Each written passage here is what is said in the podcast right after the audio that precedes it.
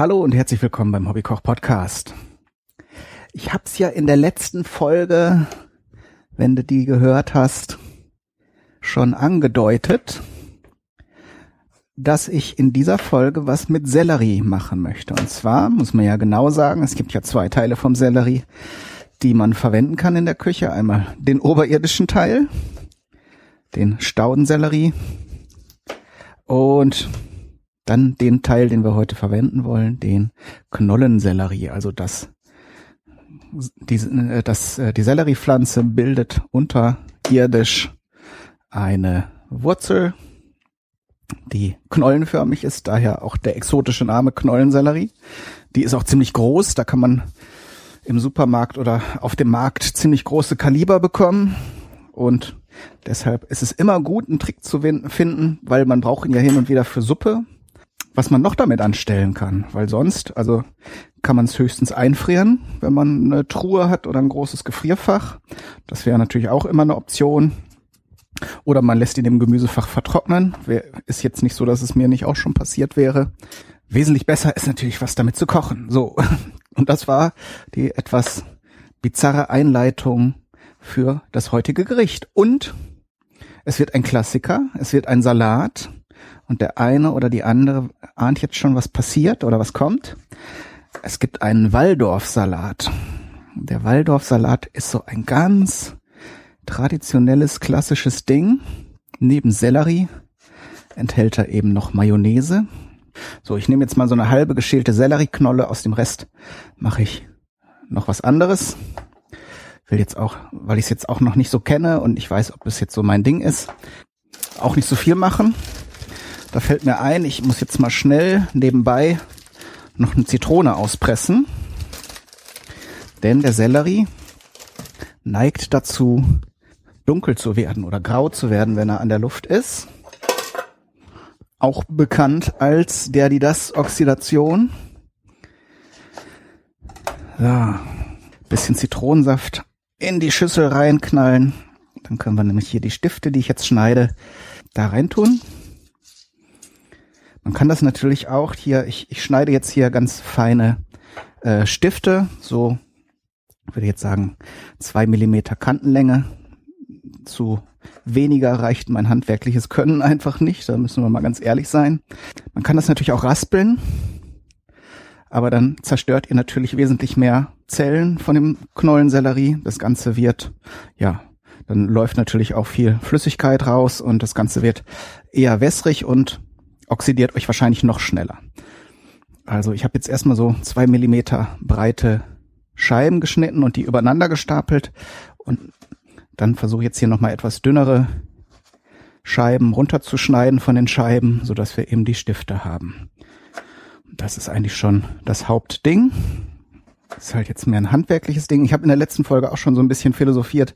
Äh, Sellerie ist jetzt nicht jedermanns Favorit ist natürlich klar, Kinder, aber auch viele Erwachsene, die Kinder geblieben sind, äh, viele mögen halt nicht diesen, dieses kräftige Aroma, das man vielleicht in der Suppe toleriert, weil es da nicht so heftig ist und dann eben beim Kochen auch ein bisschen schwächer wird.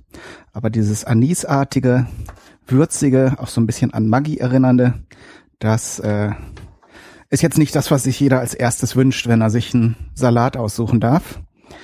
Gerade sowas reizt mich halt. Dann mal zu sehen, das Ganze man da dem Salat hier, dem Rezept Unrecht tut. Denn manche Gerichte oder manche Zutaten, die sind doch zu einiger Wandlung und einigen, einiger Überraschung fähig. Und man kann es ja zumindest einmal ausprobieren. Wenn es dann nicht cool ist, dann lässt man es halt so. Jetzt tue ich hier zu dem ganzen Sellerie-Stiften schon mal so drei Esslöffel Mayo dazu. Die muss auf jeden Fall dabei sein. Was noch dabei sein muss, ist Apfel. So.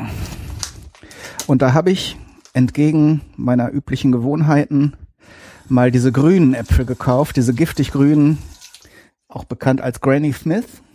Einmal kaufe ich sie nicht, weil sie so wieder natürlich aussehen, was natürlich wahrscheinlich Quatsch ist. Also es sind auch Äpfel. Zum anderen sind es halt nicht diese fruchtigen, mehligen äh, äh, Äpfel, sondern sehr knackige, saftige, saure Äpfel.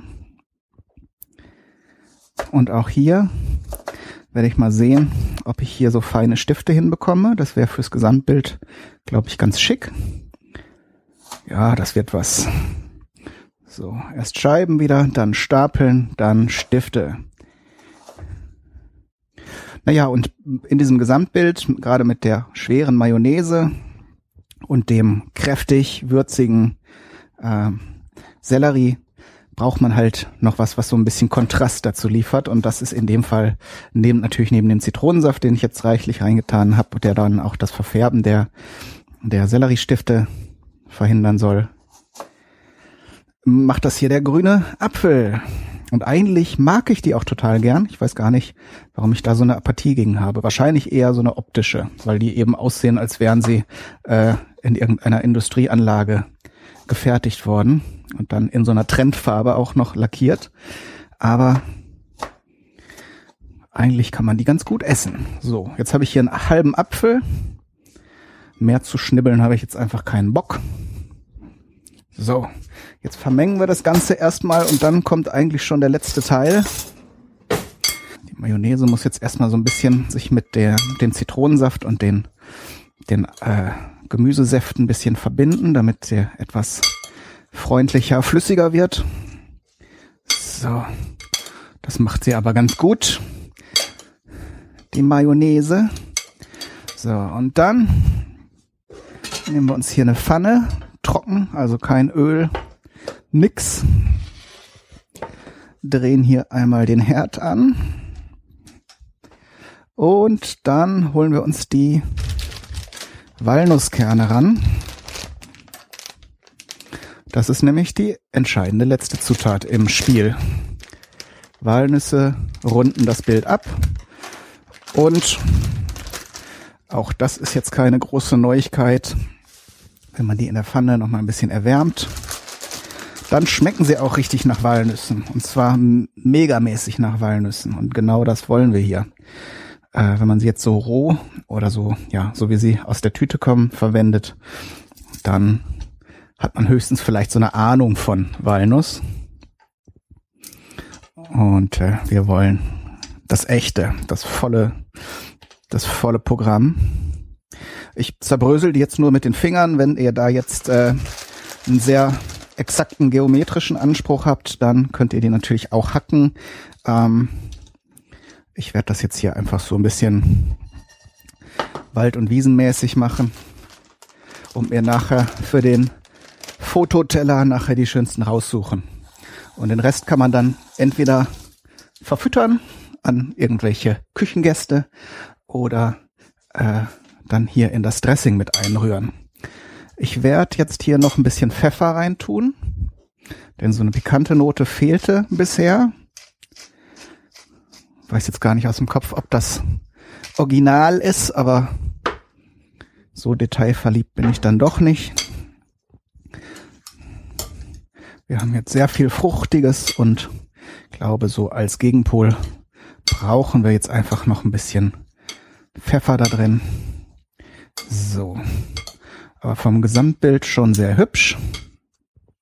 Ich werde jetzt hier das bisschen schon mal probieren, ohne die Walnüsse. Ich muss sagen, dass der Sellerie so ein bisschen untergeht. Ähm, ich werde mir hier, ich habe hier auch noch äh, eine komplette Selleriepflanze, also Staude und Wurzel. Und an der Staude, das kriegt man manchmal bei diesem Stauden, bei diesem Stangensellerie nicht unbedingt immer. Hier sind noch schön die Blätter dran. Da werde ich jetzt mal ein paar hier abpflücken. Ein paar schöne für die Dekoration. Natürlich nicht die Walnüsse aus dem Auge verlieren, weil die auch ganz schön schnell kaputt gehen können. So. Hier sind nämlich richtig schöne dunkelgrüne Blätter und die haben natürlich den Selleriegeschmack. TM. So, nehme ich mir noch so ein helleres Blättchen nachher zur Dekoration. Na, warte, Sellerie. Wenn du dachtest, dass du hier ablusen kannst, dann komme ich mit deinem, dann komme ich mit deinen Armen, nee, mit deinen, nee, was sind denn Blätter? So, und jetzt verströmt das hier auch so einen schönen Duft gleich. Ich glaube, das wird funktionieren. Vor allen Dingen auch optisch. Also das Ganze ist ja jetzt eher so eine blass weiß, hellgrüne Geschichte bisher. Da kann so ein bisschen dunkelgrün auf jeden Fall nochmal was bringen. So. Das natürlich jetzt auch ein bisschen durchziehen.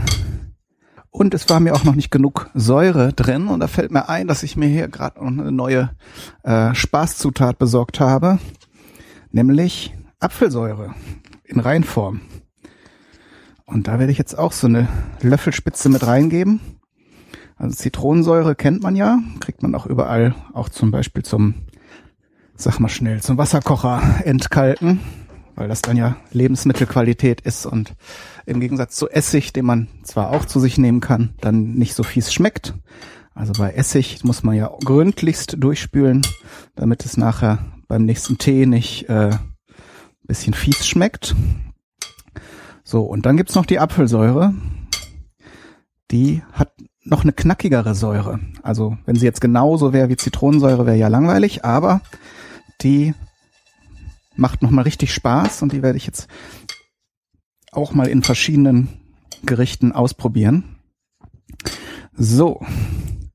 Und dann werde ich mir hier gerade mal so ein paar größere Nussstückchen rausnehmen,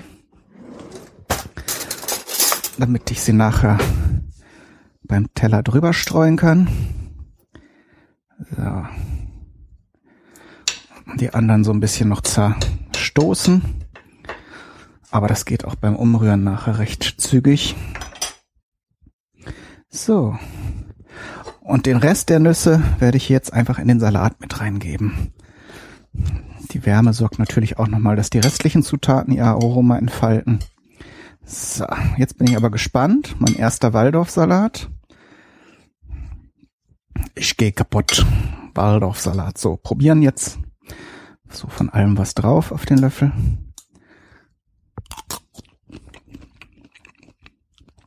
Sehr, sehr lecker. Kann ich euch echt empfehlen. Probiert's mal aus.